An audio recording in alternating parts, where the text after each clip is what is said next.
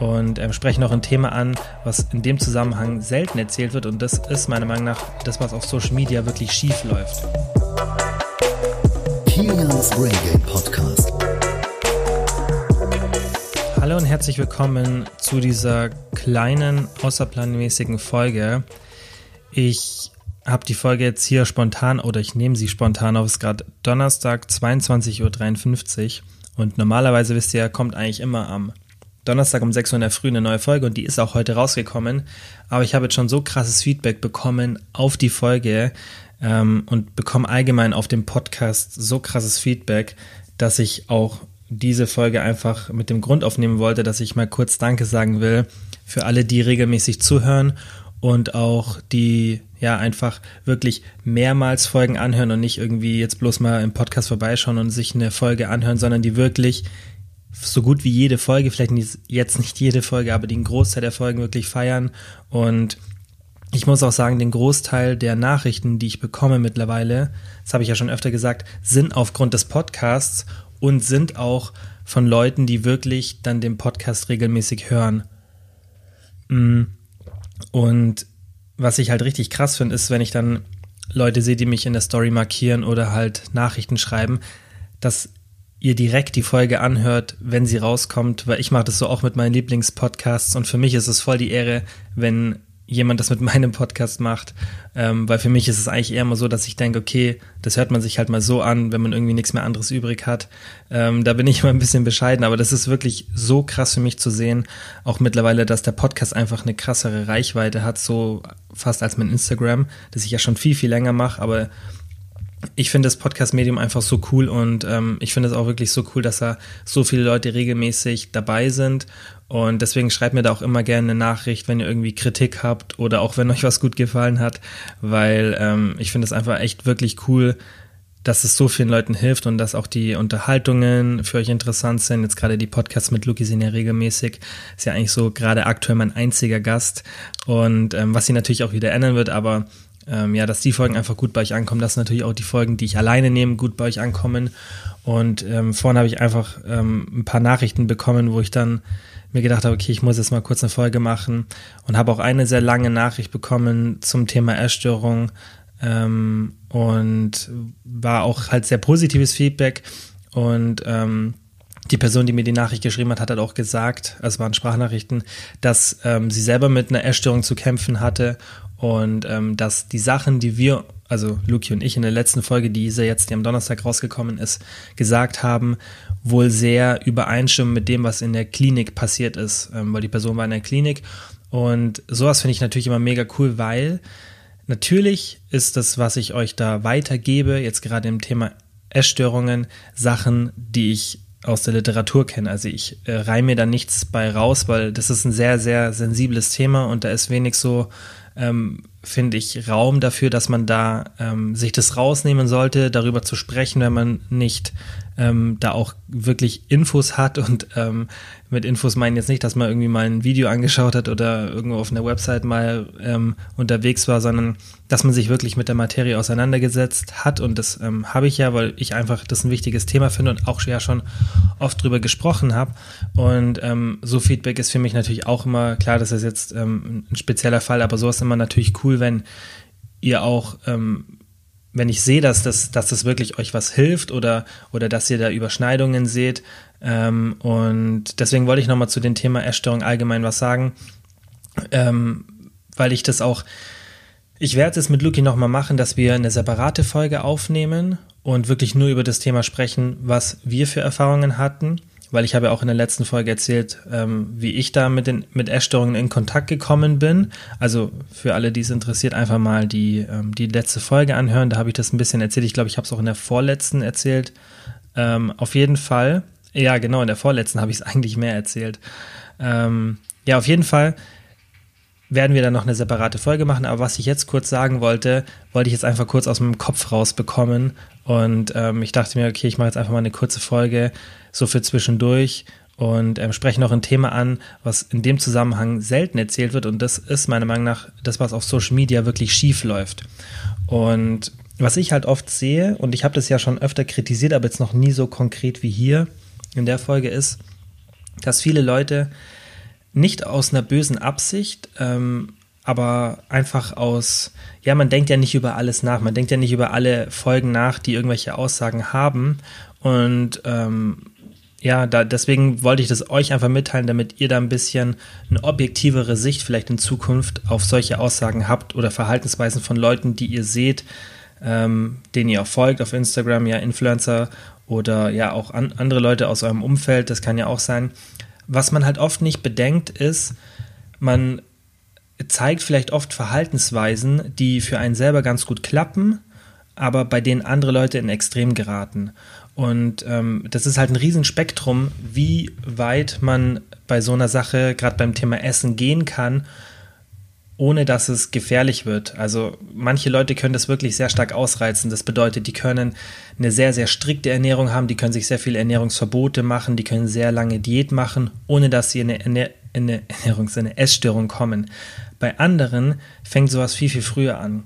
Und deswegen glaube ich halt, ich glaube wirklich nicht, dass, dass da irgendjemand eine böse Intention dahinter hat. Wenn, dann ist es einfach nur Unwissenheit oder man denkt halt nicht dran, wenn man sowas zeigt. Ja, wenn man zum Beispiel ständig extrem gesunde Ernährung zeigt, ständig nur zeigt, dass man ganz bestimmte Produkte immer und immer und immer wieder isst.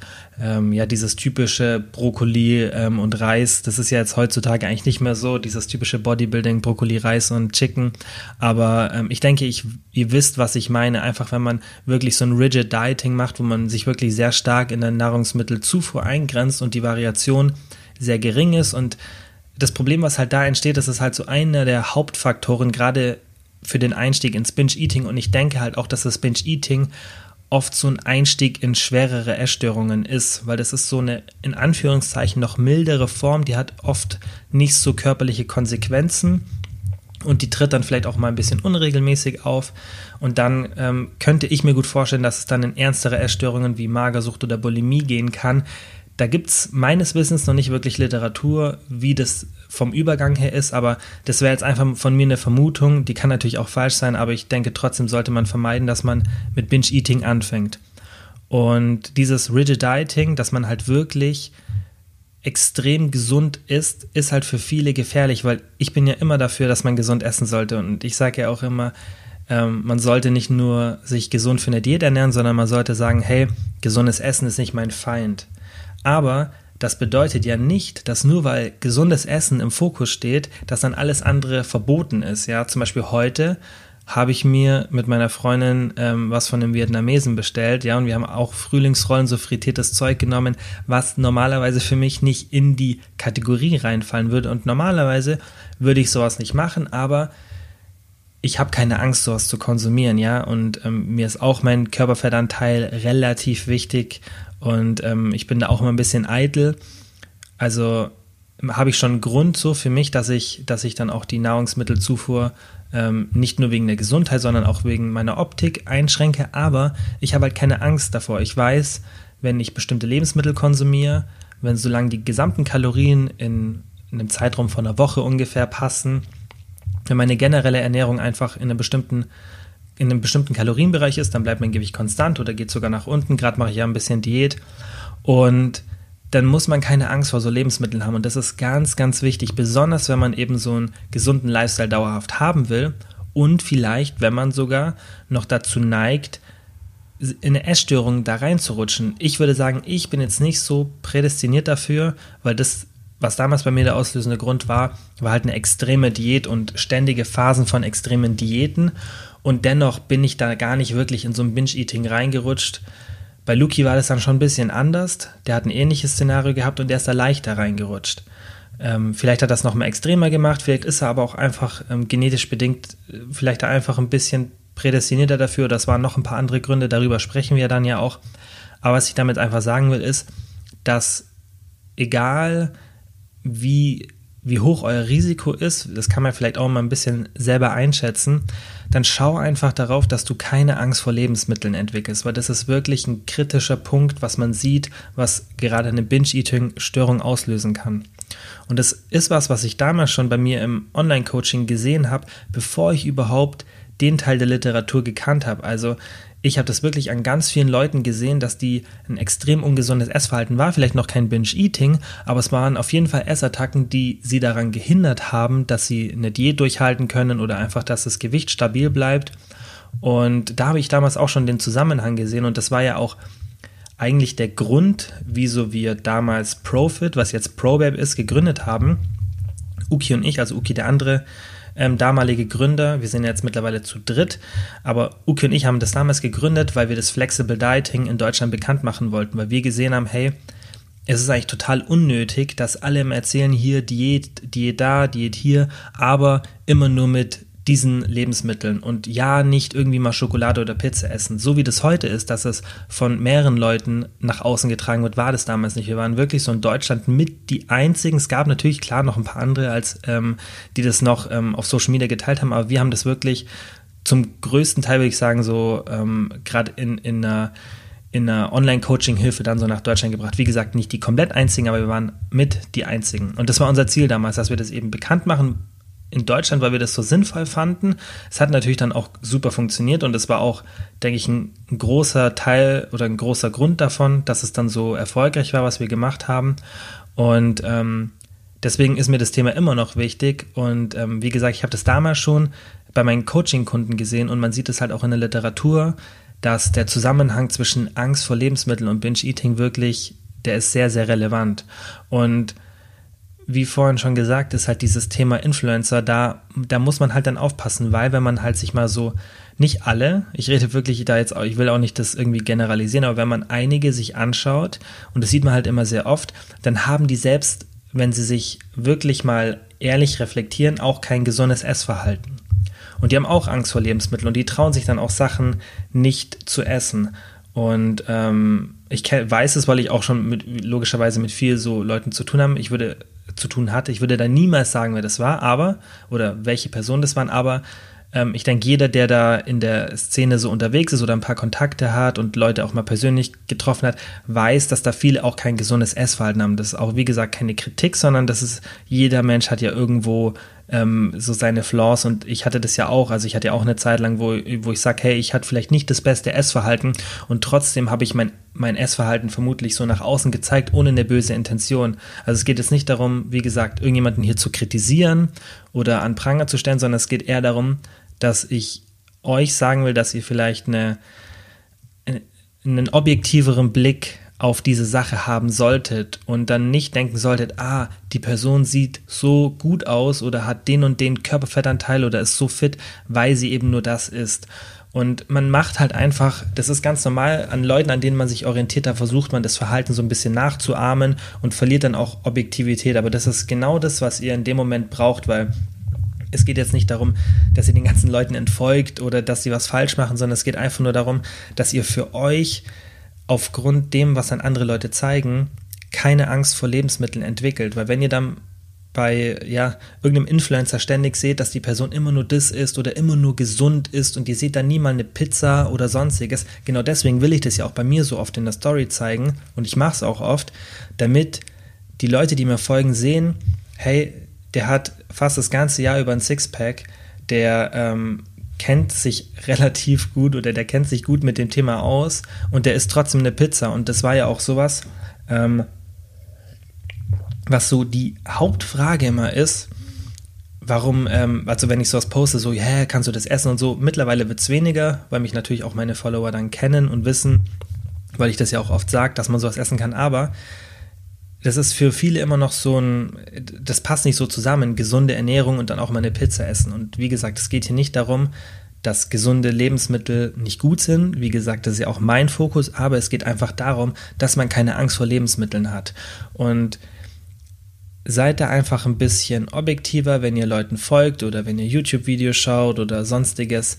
Und ähm, habt da einfach keine Angst, irgendwelche Lebensmittel zu konsumieren. Ihr werdet nicht von einer Pizza dick, ihr werdet auch nicht von zwei Pizzen in der Woche dick.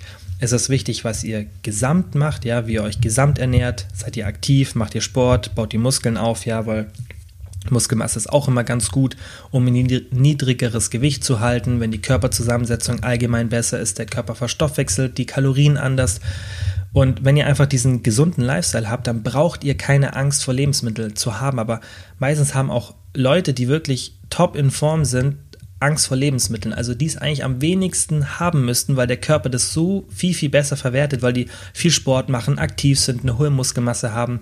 Und da muss man wirklich einfach so ein bisschen so einen Reality-Check bekommen.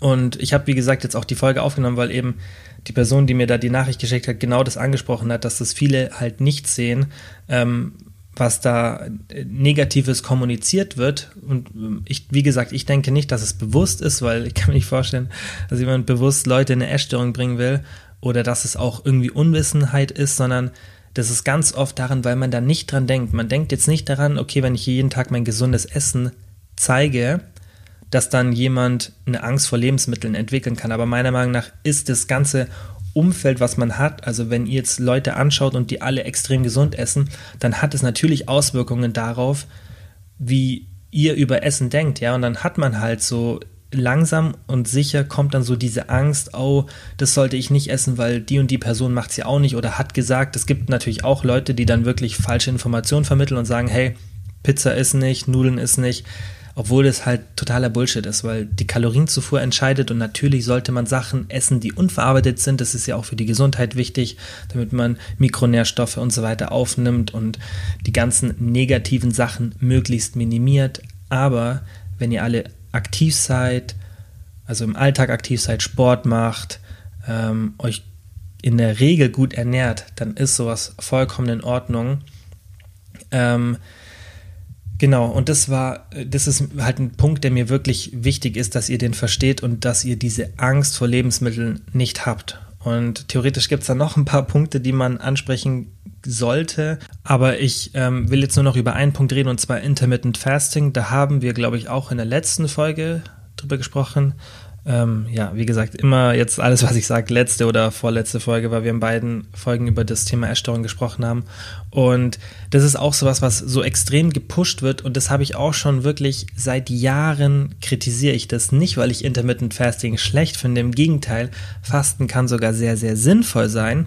Und ähm, gerade so ein oder zwei Tagesfasten kann wenn man sich so die neuen Studien anschaut, sogar extrem sinnvoll für die Gesundheit sein. Aber das ist ein komplexes Thema, bitte jetzt nicht einfach nachmachen. Ich will da auch mal eine separate Folge drüber machen, aber da muss ich selber mich nochmal wirklich 100% auf den, ähm, den aktuellen Stand bringen, ähm, wenn ich euch da wirklich auch Empfehlungen geben will. Aber es geht einfach nur darum, dass das ein Tool ist. Und Intermittent Fasting wird teilweise so als dieses Allheilmittel und ja die beste Diät und sollte jeder machen. Aber das sehe ich eben nicht so. Und ich habe das, wie gesagt, schon, ich sagte schon seit Jahren, weil ich auch genau da diesen Zusammenhang gesehen habe. Und ähm, das ist auch das, was sich jetzt in der Literatur zeigt, ist, dass so unregelmäßige Esszeiträume nicht gut sind, wenn man eine Essstörung hat. Und die können auch dazu führen, dass man eine entwickelt. Und das ist auch so ein Haupttherapiepunkt, wenn man zum Beispiel eine Binge-Eating-Störung hat, dass man schaut, dass man einen festen Essensplan hat.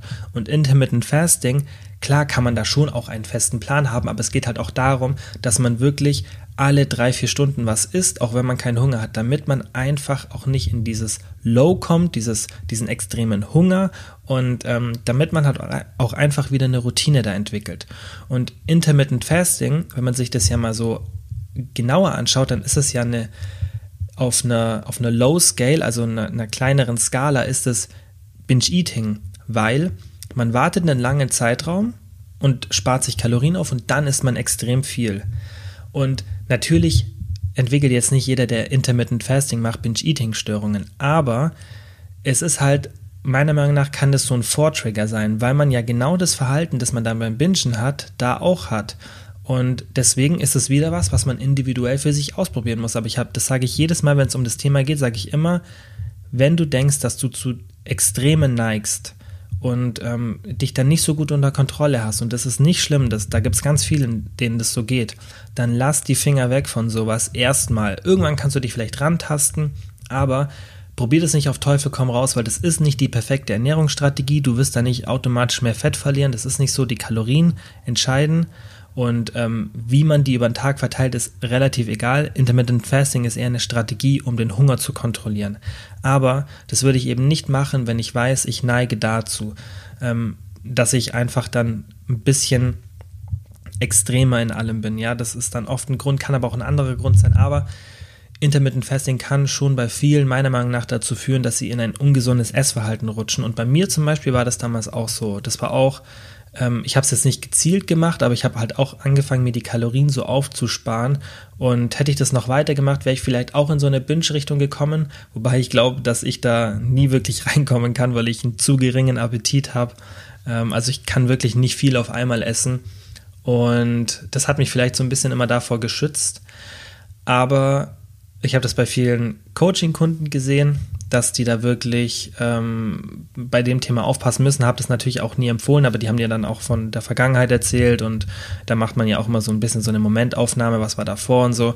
Und ähm, ich denke halt auch einfach, wenn man sich es wirklich, wie gesagt, so anschaut, dann, dann kann man ja schon einen Zusammenhang sehen, dass es ähnlich ist wie beim Binge-Eating, nur in einem, in einem kleineren Scale. Und das bedeutet natürlich dann auch, dass es extremer werden kann.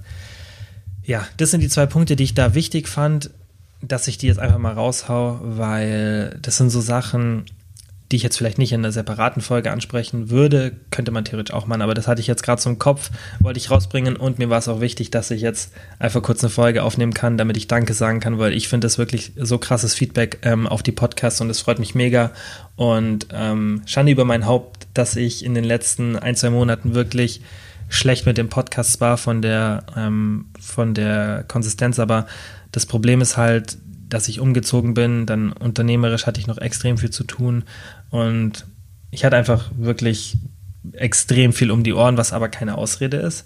Aber trotzdem ähm, wird es jetzt wieder anders, das Einzige, was zählt.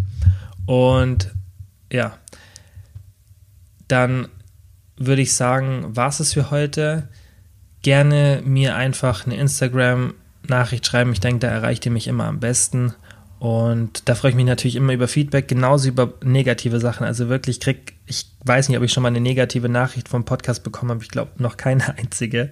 Ähm, aber ich finde sowas immer ganz gut, wenn es natürlich nicht dauerhaft ist, aber wenn sowas mal reinkommt, was irgendwie nicht so gut ist, weil das war auch am Anfang was, ähm, wo ich immer wieder ähm, daraus halt lernen konnte, Gerade meine Mama hat mir dann zum Glück immer wieder so gesagt, wenn ihr was aufgefallen ist, was in meinem Podcast nicht so gut war, zum Beispiel, dass ich oft habe andere nicht ausreden lassen und so ähm, und so ein paar Sachen. Das habe ich natürlich nicht gemacht, weil ich niemandem zuhören will, sondern oft, weil ich dann gleich meinen Senf dazugeben will und meine Gedanken raushauen will und man wird ja auch in der Kommunikation über die Jahre dann irgendwann besser. Das ist ja auch was, was man lernen muss, wenn man sich zum Beispiel so Leute anschaut wie Joe Rogan oder so, die dann irgendwie auf so einem kranken Level sind, die machen das halt schon seit 20 Jahren, ähm, dass die professionell reden, jetzt nicht vielleicht nicht in einem Podcast-Format, aber allgemein.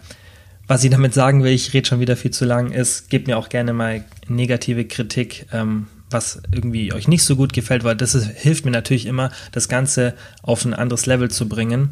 Und ähm, das ist natürlich dann auch für euch angenehmer beim Zuhören.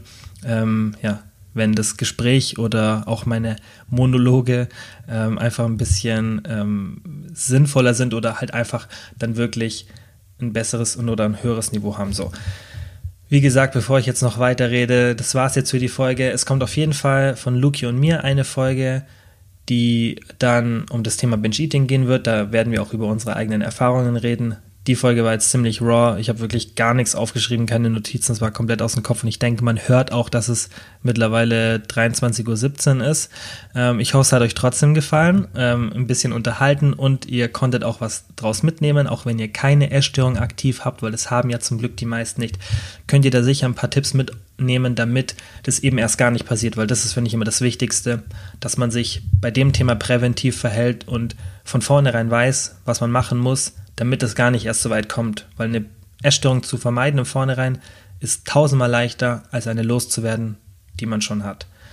Mit diesem Satz sage ich ähm, einen schönen Tag oder eine gute Nacht, was auch immer ihr gerade macht. Vielen, vielen Dank fürs Zuhören und bis zum nächsten Mal.